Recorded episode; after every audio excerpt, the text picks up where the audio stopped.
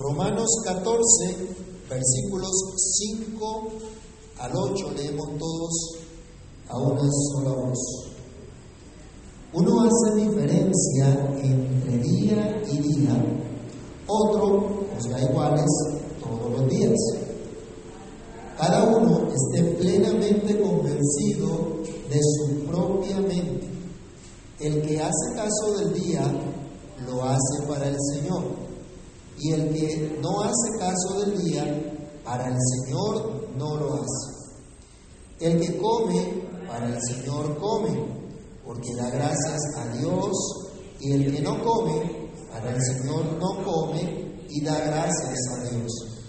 Porque ninguno de nosotros vive para sí, y ninguno muere para sí, pues si vivimos, para el Señor vivimos. Y si morimos, para el Señor morimos. Así pues, sea que vivamos o que muramos, del Señor somos. Amantísimo Dios, Padre nuestro que estás en los cielos, te damos muchas gracias por tu palabra. Gracias por esta maravillosa noticia, saber que somos tuyos.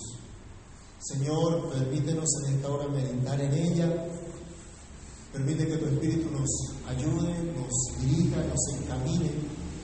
Concédenos, Señor, tener un entendimiento eh, iluminado por tu Espíritu para comprender tu verdad, para ser fortalecidos, animados en tu verdad.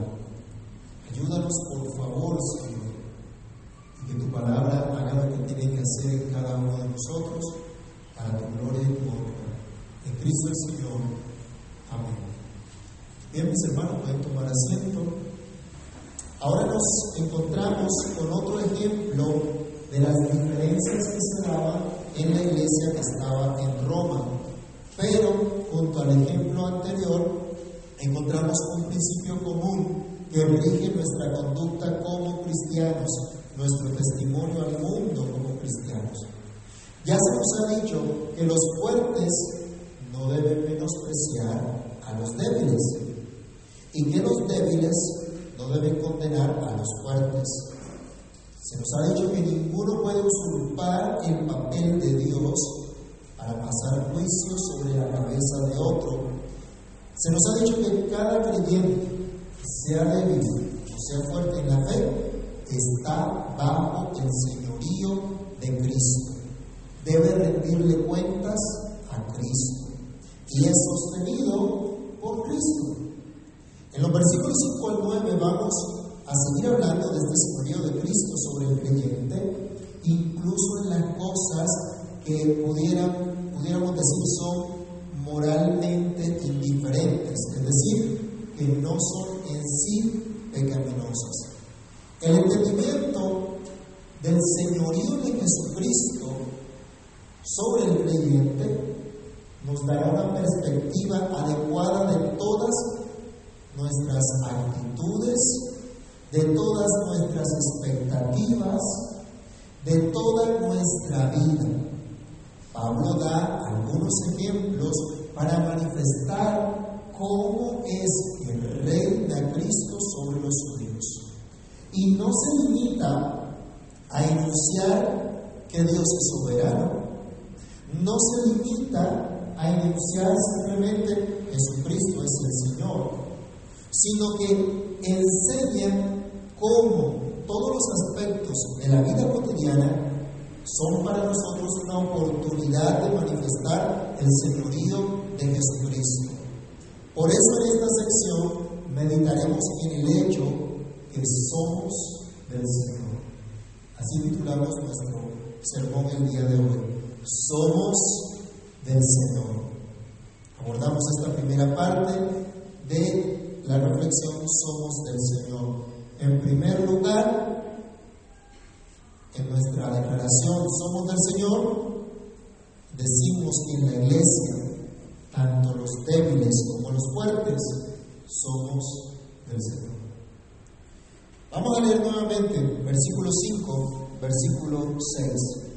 Uno hace diferencia entre día y día, otro juzga iguales todos los días. esté plenamente convencido en su propia mente. El que hace caso del día lo hace para el Señor, y el que no hace caso del día para el Señor no lo hace. El que come para el Señor come porque da gracias a Dios, y el que no come para el Señor no come y da gracias a Dios. Hay diferencias de opiniones sobre las cosas moralmente indiferentes, sobre las cosas que en sí mismas no son pecaminosas. Hoy tal vez nos parece a nosotros extraño eh, hablar de estas diferencias que había en la iglesia de Roma, ¿no? Diferencias de, por, por comida o por guardar ciertos días especiales. Pero seguramente entre nosotros hoy también hay diferencias sobre ciertas cosas que en sí no son pecaminosas, pero que pudieran tal vez eh, generarnos ciertas dificultades. La Biblia no enmarca el mandamiento en una sola situación. Lo que Pablo va a decir aquí no se limita a esta mera situación, pero nos da un ejemplo de cómo actuar en este tipo de situaciones, o nos da principios podemos aplicar a diferentes situaciones. Usted no va a encontrar en la Biblia un catálogo de situaciones que se nos van a presentar y cómo actuar, pero sí nos da principios.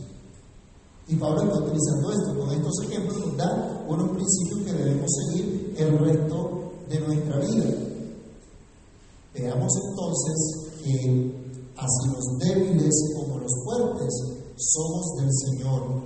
Aún si guardamos o no comidas o días especiales. No sabemos con total certeza ¿A qué se refieren estos días especiales? ¿Estos días mejores que otros? Nuestro texto nos, señala que algunos hermanos consideraban que había unos días más buenos que otros. No era que tuviera la superstición de que unos días fueran más eh, de buena suerte y otros de mala suerte. No.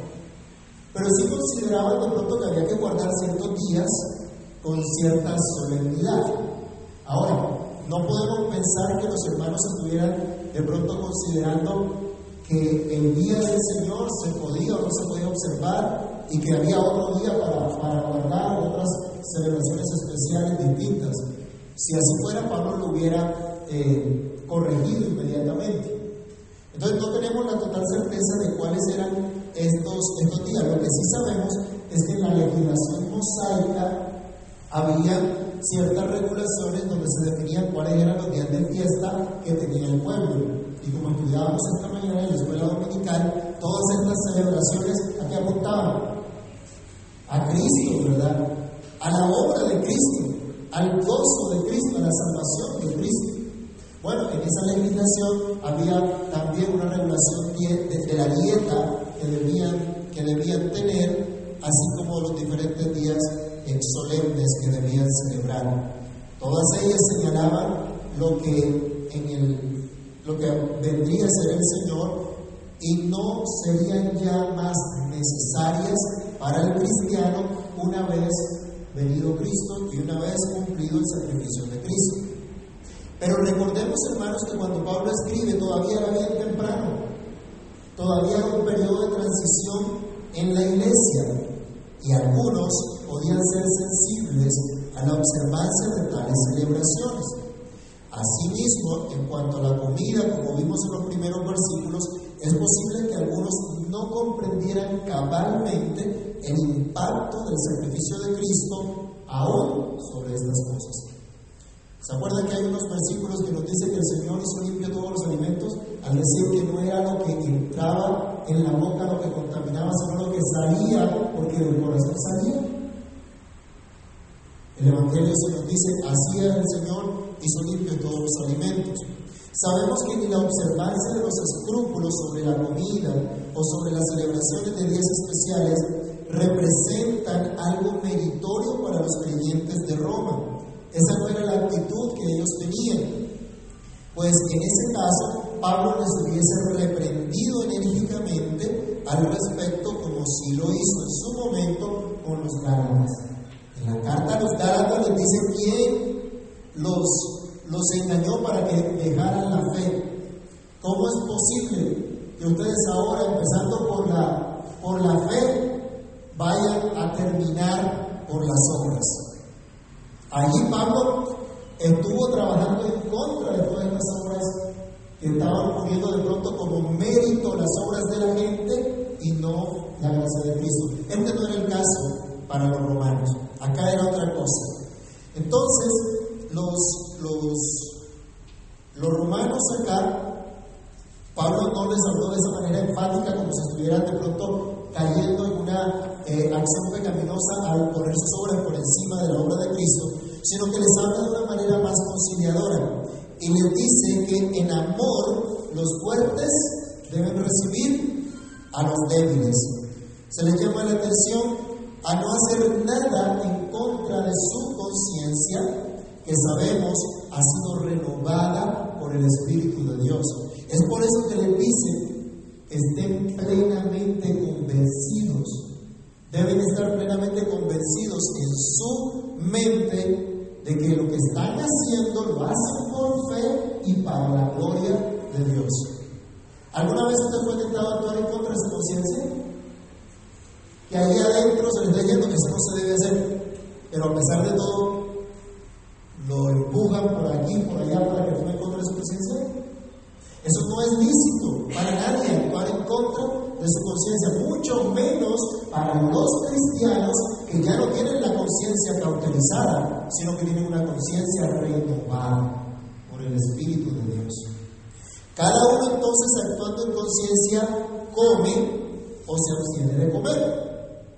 Cada uno plenamente convencido de su conciencia guarda o no guarda ciertos días, ciertos días especiales pero debe estar plenamente convencido en su mente que hace o no hace tal o cual cosa para la gloria de Dios. No somos quien para entrar en la conciencia de otros ni obligarlos a actuar en contra de ella.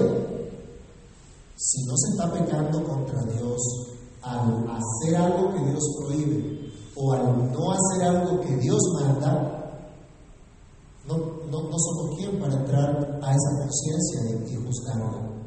Pablo entonces enseña a la iglesia que si cada uno actúa plenamente convencido en su mente que come o no, que guarda el día o no para el Señor, entonces todos están demostrando su empeño en glorificar a Dios según el nivel del entendimiento que han adquirido de la salvación de Dios de las implicaciones de la obra de Dios en cada detalle de su vida. Todo creyente va creciendo en el Señor, cada uno a un ritmo diferente.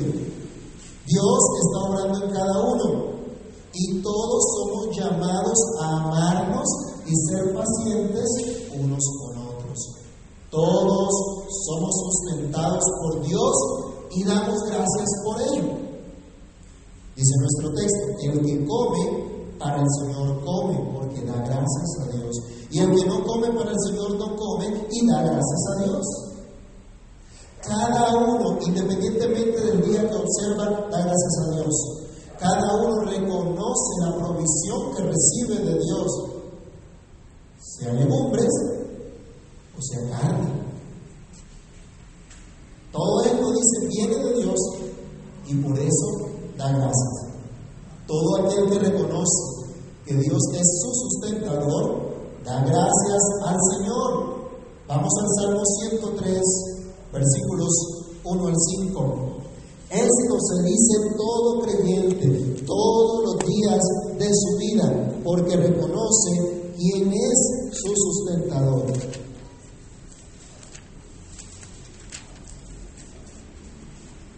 Salmo 103, del 1 al 5. Bendice, alma mía, a Jehová, bendiga todo mi ser su santo nombre. Bendice, alma mía, Jehová, y no olvides ninguno de sus beneficios. Él es quien perdona todas tus iniquidades, el que sana todas tus dolencias, el que rescata del hoyo tu vida el que te corona de favores y misericordias, el que sacia de bien tu boca, de modo que te rejuvenezcas como el águila.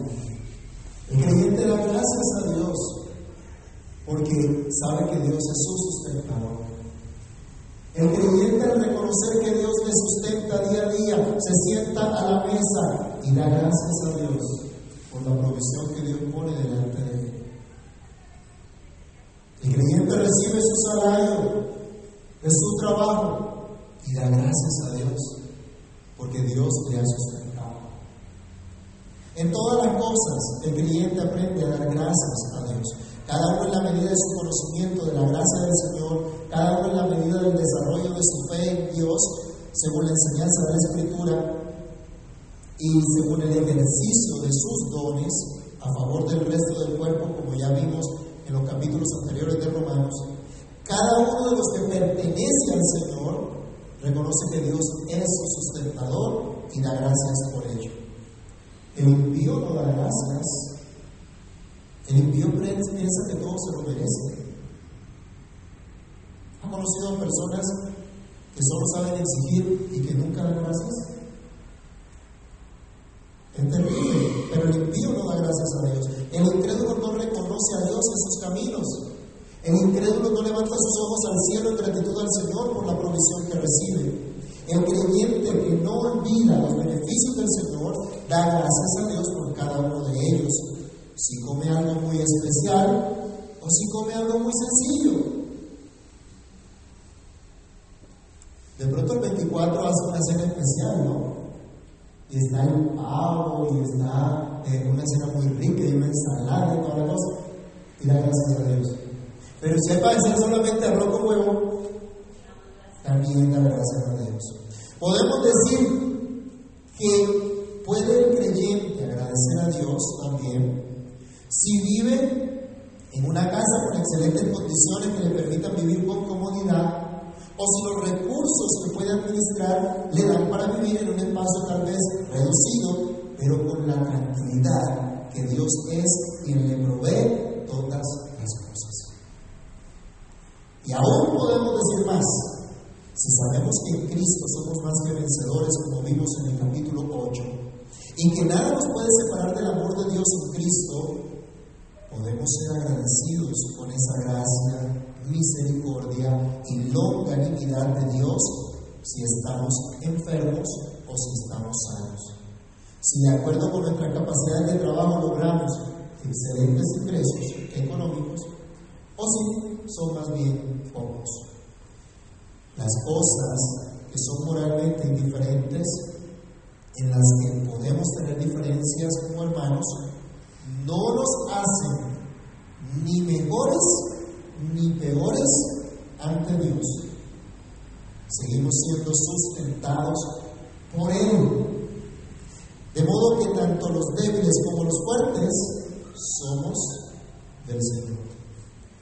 En segundo lugar, ninguno vive o muere para sí.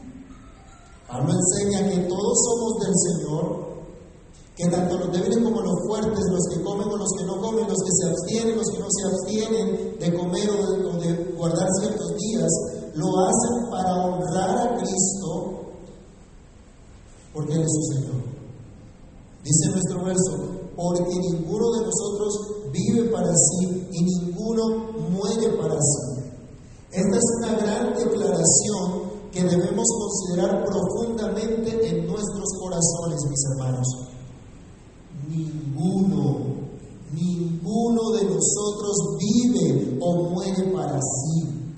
Nuestra vida, y debemos decir también nuestra muerte, no está en nuestras manos, sino en las manos de Dios.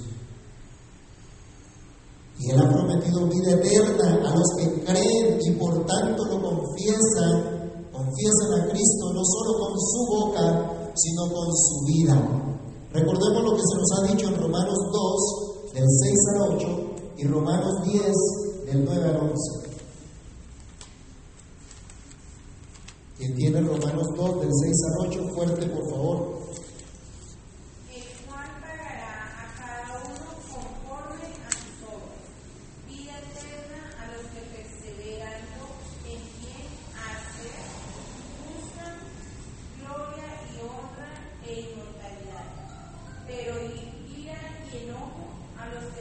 contenciosos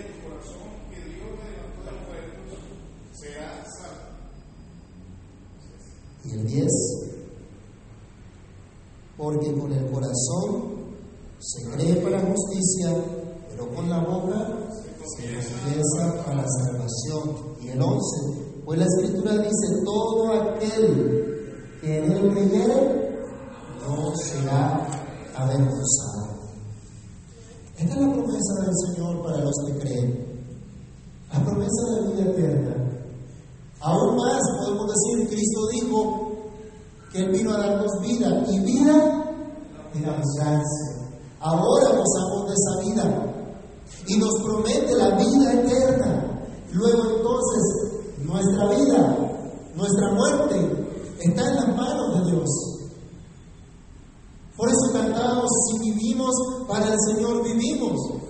Y si morimos, para el Señor morimos. No importa, sea que vivamos, sea que muramos, del Señor somos. Le pertenecemos a Él. Vivimos entonces para Dios. Mis hermanos, este es el fin principal de nuestra existencia. Glorificar a Dios y gozar de Él para siempre, según la norma que nos es dada en su palabra. Los hermanos de la iglesia que estaban en Roma, tanto los fuertes como los débiles, debían considerar eso, debían decirse a sí mismos, vivimos para Dios. No buscamos agradarnos a nosotros mismos, sino a nuestro Dios. La iglesia local que está aquí reunida hoy debe considerar lo mismo. Vivimos para Dios, no para nosotros. Los antiguos en la fe, los más nuevos en la fe, los que han comprendido en mayor grado la libertad que Cristo les ha dado, así como los que apenas están comenzando, todos vivimos para Dios, no para nosotros mismos.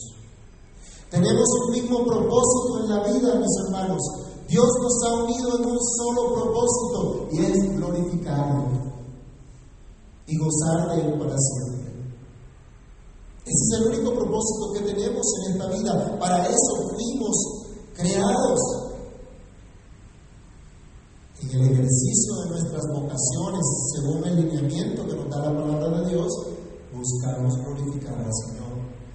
Gozando de la paz que nos ha traído esa justificación por la fe, aguardando esa esperanza de la gloria de Dios, esperando ese día glorioso de nuestra redención consumada. Así, comer o no hacerlo, estimar un día especial o considerar todos los días iguales, son cosas que hacemos para Dios y agradecemos por el sustento y bondad del Señor. Pero debemos aplicar esta declaración a todos los aspectos de nuestra vida. No puede ser una mera declaración general. Pablo la presenta como un ejemplo que al comer o abstenerse de comer.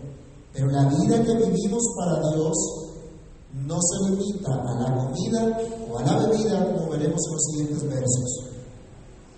La vida para Dios abarca todo lo que somos. ¿Estamos conscientes de eso? La vida para Dios abarca todo lo que somos. Lo que pensamos, lo que decimos, lo que hacemos. Por ejemplo, podemos decir, no tengo hijos para el Estado, sino para Dios. Hermanos, no criamos nuestros hijos para entregárselos al Estado, para amoldarse a las estructuras impías de un Estado que determina y que legaliza, para que vivamos todos en una especie de tolerancia a las preferencias de cada uno, no importa cuán pecaminosas estas sean. Criamos a nuestros hijos en el temor de Dios para que amen a Dios sobre todas las cosas. para que amen a su prójimo como a ellos mismos. Y si estamos empeñados y cumplimos con este propósito, no habrá robo, no habrá delincuencia, no habrá pobreza. Todo el mundo quiere erradicar la pobreza, pero no quiere trabajar. ¿Y qué dice la Biblia? Si alguno no quiere trabajar, que no coman. Entonces, ¿cómo caramba la ONU pretende decirle al mundo entero, acabemos con la pobreza? Si no promueve los verdaderos trabajos y que la gente trabaje y que todos puedan prosperar.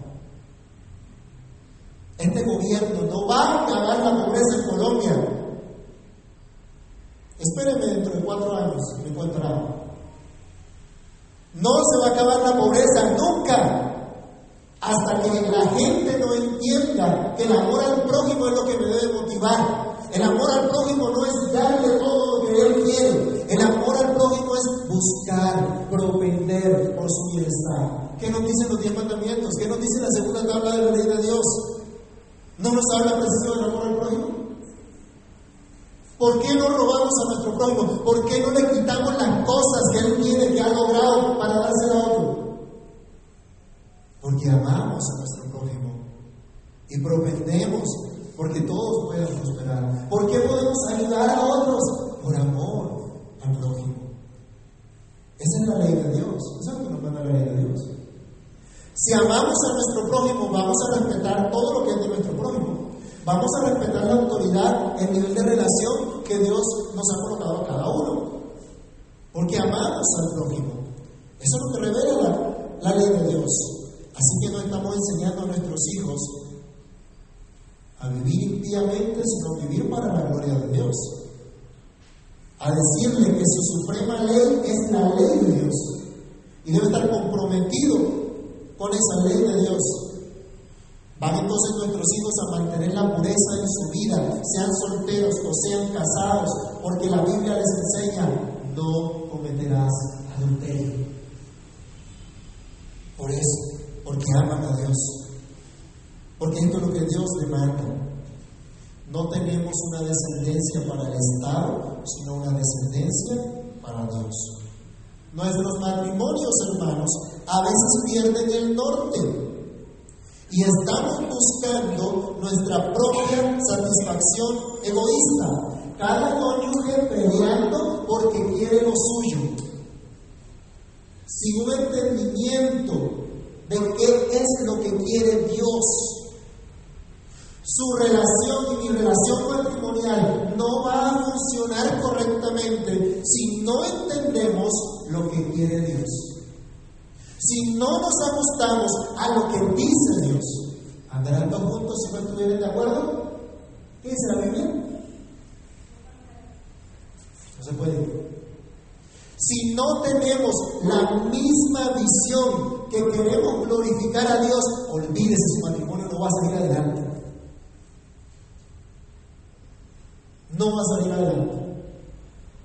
Porque hay que buscar glorificar a Dios juntos. Y cuando la Biblia habla de los matrimonios mixtos, no dice que todo es color de rosa. ¿Qué le toca al creyente? Le toca tener paciencia, le toca dar un muy buen testimonio, porque pues el marido creyente o el cónyuge creyente santifica al no creyente. Pero no es fácil, no es sencillo.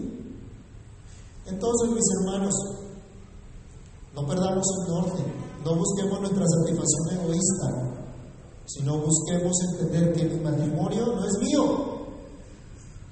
Nos casamos contentos. ¿Se acuerdan del día que se casó? Los que se han casado acá. Ay, yo me casé tan feliz. Y este es el día más feliz de mi vida. Pero pasan los años y a veces como que decimos, ¿sí será que era ¿Será que metí la pata? ¿Mm? Hermanos, Nos casamos con entendimientos equivocados, pero cuando llegamos a la fe y entendemos lo que Dios quiere para el matrimonio, ya no es para que yo sea feliz, sino que mi matrimonio debe manifestar la relación de Cristo con su iglesia. Por eso que se nos dice a los varones, maridos, a sus mujeres como, como Cristo amó a su iglesia. Tenemos que aprender bastante, mis hermanos. Y tenemos que morir a nosotros, porque somos egoístas y queremos que la mujer nos ame, nos respete, nos considere. Pero, ¿qué dice la Escritura? El amor de Cristo es sacrificial. Pero ¿qué le dice a la mujer? ¿De la mujer qué? Que respete a su marido, porque el marido es cabeza de la mujer. Ah, no, olvídense eso, aquí todos somos iguales, yo no tengo ninguna cabeza. Si no, miren por qué peleamos por la plata en el hogar. Yo también trabajo. Y entonces vienen las peleas bien grandes allí. Hermanos, nuestro matrimonio es de Dios, es para Dios. Así como el comer o el beber, mi matrimonio también es para Dios. Mi trabajo, mi estudio, mi profesión, mi vocación, oficio, negocio, dinero, dones, talentos, todo en absoluto es para Dios, para colocarlo al servicio del Señor. Incluso morimos para Dios. ¿Pensamos en eso? ¿O nos asusta la idea de la muerte? Triste escuchar a una abuelita que que dice no me dejen morir. ¿Qué dice la Biblia? Porque ninguno de nosotros vive para sí y ninguno muere para sí. Pues si vivimos para el Señor vivimos y si morimos para el Señor morimos. La muerte no puede separarnos del amor de Dios al cual fuimos unidos en Cristo. Ya lo vimos aquí mismo en Romanos 8, del 39, del 38 al 39. ¿Quién nos podrá separar del amor de Dios? Nadie. Y Pablo dice, yo estoy seguro que nada, ni la vida, ni la muerte, ni lo alto, ni lo profundo, ni los principados, nada nos podrá separar del amor de Dios, es en Cristo Jesús, Señor nuestro. ¿Qué dice el Salmo 116, versículo 15?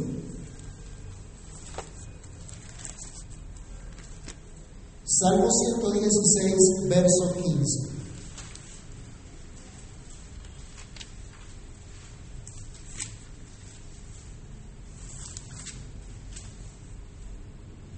Estimada es a los ojos de Jehová, ¿qué dice? La muerte de sus santos. Este mismo Pablo en otra ocasión decía, para mí el vivir es Cristo y el morir es ganancia. Porque el día que muramos, hermanos, se acabó el problema con el pecado. No pecaremos más. Si morimos en Cristo, si morimos con fe en Cristo, no pecaremos más, no ofenderemos más a nuestro Dios e iremos a su presencia. Aquel pecador que en la cruz clamó y dijo, acuérdate de mí cuando vengas en tu reino, recibió esta promesa, hoy estarás conmigo en el paraíso. Tenemos gran promesa de parte del Señor. Así que en la muerte también glorificamos a Dios. El día que muramos físicamente, entraremos para siempre a la presencia de nuestro Dios. Todo creyente procura incluso el día de su muerte sea agradable a Dios. Este pensamiento lo expresa Pablo en 2 Corintios 5, del 6 al 9. 2 Corintios 5, del 6 al 9. Allí él expresa que mientras estamos en esta vida estamos ausentes al Señor y presentes en nuestro cuerpo. Pero el día que muramos estaremos ausentes de nuestro cuerpo y estaremos presentes al Señor. Y Él dice entonces, presentes o ausentes, buscamos serle agradables a Dios. De manera similar, el apóstol Pedro En 2 de Pedro 1.15 dice que se preocupa porque el día de su partida los hermanos sigan recordando la instrucción que les ha dado, sigan manteniéndose en la fe, sigan conociendo, sigan perseverando en el Señor. Ya era un anciano y él sabía que el tiempo de su partida estaba cercano, pero quería que los hermanos retuvieran la enseñanza. Cuando, cuando nosotros vivimos de esta manera, comer, celebrar ciertos días, prepararse para el día del Señor, aguardar ese día de su venida, son cosas que hacemos para Dios. ¿Cuál será nuestro legado el día de la muerte? Nos preparamos para ese día. ¿Qué quieres el día de tu muerte? ¿Que te lleven mariachis y te canten? ¿Que te hagan un mausoleo bien espectacular? ¿O que tu, familia, lo que tuvieron cercano a ti, puedan decir, este fue un hijo de Dios. Esta fue una mujer que sirvió a Dios, que su vida fue transformada por la gracia de Dios. ¿Será ese tu legado? Que inspires a los que quedan a seguir al Señor como inspiraba el apóstol Pedro. A que vivan para Dios como estaba enseñando el apóstol. Dará gloria a Dios tanto tu vida como tu muerte. Pablo está poniendo a pensar a la iglesia en Roma sobre el significado de su vida y el significado de su muerte, ambas para Dios solamente. Y les dijo la esperanza que tiene, esa libertad gloriosa de los hijos de Dios, esa victoria eterna, todo ello tiene un solo propósito, la gloria de Dios. Por último, le pertenecemos por completo a Dios. No hay manera mejor para expresar esta verdad como lo hace el Catecismo de Hegel en la pregunta número uno, donde se dice, ¿cuál es tu único consuelo, tanto en la vida como en la muerte? Y la respuesta es que yo, con cuerpo y alma, tanto en la vida como en la muerte, no me pertenezco a mí mismo sino a mi fiel Salvador Jesucristo, quien me libró del poder del diablo, satisfaciendo enteramente con preciosa sangre por todos mis pecados, y me guarda de tal manera que sin la voluntad de mi Padre Celestial, ni un solo cabello de mi cabeza puede caer, antes es necesario que todas las cosas sirvan para mi salvación. Por eso, también me asegura por su Espíritu Santo la vida eterna y me hace pronto y aparejado para vivir en adelante según su voluntad. Esta es la idea que recoge Pablo también cuando dice, así pues, sea que vivamos o que muramos, del Señor somos. Tanto en la vida como en la muerte le pertenecemos al Señor. Muchas hermanas no les gusta la costumbre antigua de llamarse por el nombre de, o por el apellido de su esposo. Antes usaban su nombre, su primer apellido y añadían de y colocaban el apellido de su esposo. Lo cierto es, hermanos, que todos nosotros como creyentes, seamos ya maduros en la fe o nuevos en la fe, somos del Señor le pertenecemos a Él. Nuestra vida, nuestra muerte le pertenece a Él. ¿Qué implicaciones tiene esto? Muchísimas. Por ejemplo, mi cuerpo no es mío, sino de quién?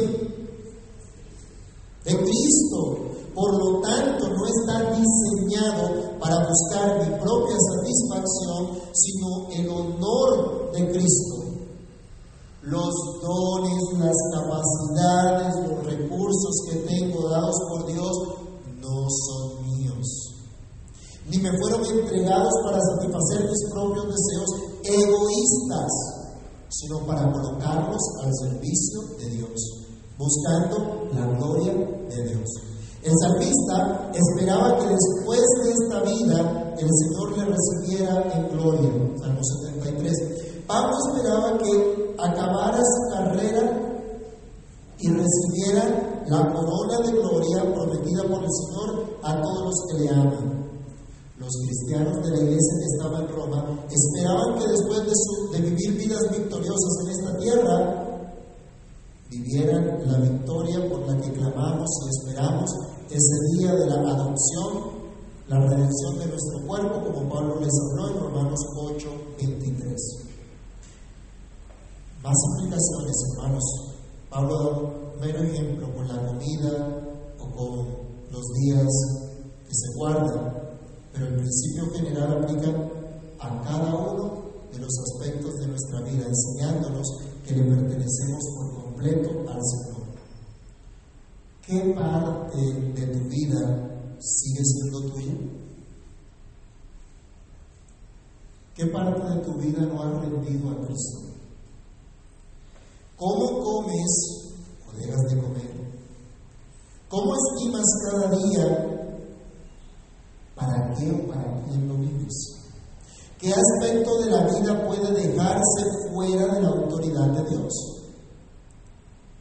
Grandes protestas se viven en estos días en Estados Unidos porque la Corte Suprema, apegada a la Constitución Federal, declaró que el aborto es inconstitucional. Y algunos estados están proyectando leyes acordes que prohíban esta práctica. Los que protestan por ello reclaman sus derechos, el derecho a matar en este caso. Yo les pregunto, ¿Dios ha otorgado tal derecho? Debería velar el Estado de los magistrados por el respeto a los derechos dados por Dios a todo ser humano o por las locuras que se inventa la gente como derecho. Tu cuerpo no es tu decisión, como dicen las feministas. Te fue dado por Dios para manifestar a través de Él con todas sus facultades la imagen de Dios, la gloria de Dios. Incluso tu muerte es para manifestar la gloria de Dios. ¿Debe el cristiano aterrorizarse con la idea de morir? ¿Con la idea de dejar este mundo un día si sabemos que nuestra vida y nuestra muerte ya son del Señor? tu esposa, tu esposo, tus hijos son del Señor. ¿Cómo deberías tratarlos? ¿Cómo deberías amarlos? ¿Cómo deberías pastorearlos? Que el Señor nos ayude, hermanos, a comprender que absolutamente cada área de nuestra vida le pertenece a Cristo por completo. Entendamos que somos del Señor. En el nombre de Cristo Jesús te damos gracias por tu palabra y la reflexión que a la luz de ella hoy podemos tener. Te pedimos que tengas misericordia de nosotros y que nos ayudes, Dios, a aplicar esta enseñanza cada aspecto de nuestra vida. Que podamos entender que ya no nos pertenecemos nosotros mismos, sino que te pertenecemos a ti. Perdónanos por cuantas veces queremos vivir de manera egoísta, satisfaciendo nuestros deseos pecaminosos y no buscamos tu gloria. Perdónanos porque no cumplimos con esta ley de amar a nuestro prójimo como a nosotros mismos sino que preferimos amarnos a nosotros mismos. Ten misericordia y ayúdanos a entender que sea que vivamos o sea que curamos, somos tuyos. Al ser tuyos debemos procurar tu gloria, debemos procurar que tu nombre sea reconocido, sea enaltecido en todas las cosas que hacemos, en todas las prácticas de vida que tenemos, en la manera como concebimos el mundo, como concebimos las relaciones, como concebimos la economía, la política, el deporte, el entretenimiento, absolutamente todas las cosas están bajo tu dominio, bajo tu control. Te ruego que nos ayudes también hoy a nosotros, en medio de las diferencias que podemos tener como creyentes sobre aspectos de nuestra vida que no son en sí pecaminosos, pero que todos deben estar sujetos a Cristo. Todos deben estar bajo el dominio de la ley de Cristo. Ayúdanos, por favor, y encamínanos en tu buena voluntad. En el nombre del Señor Jesús oramos, le damos muchas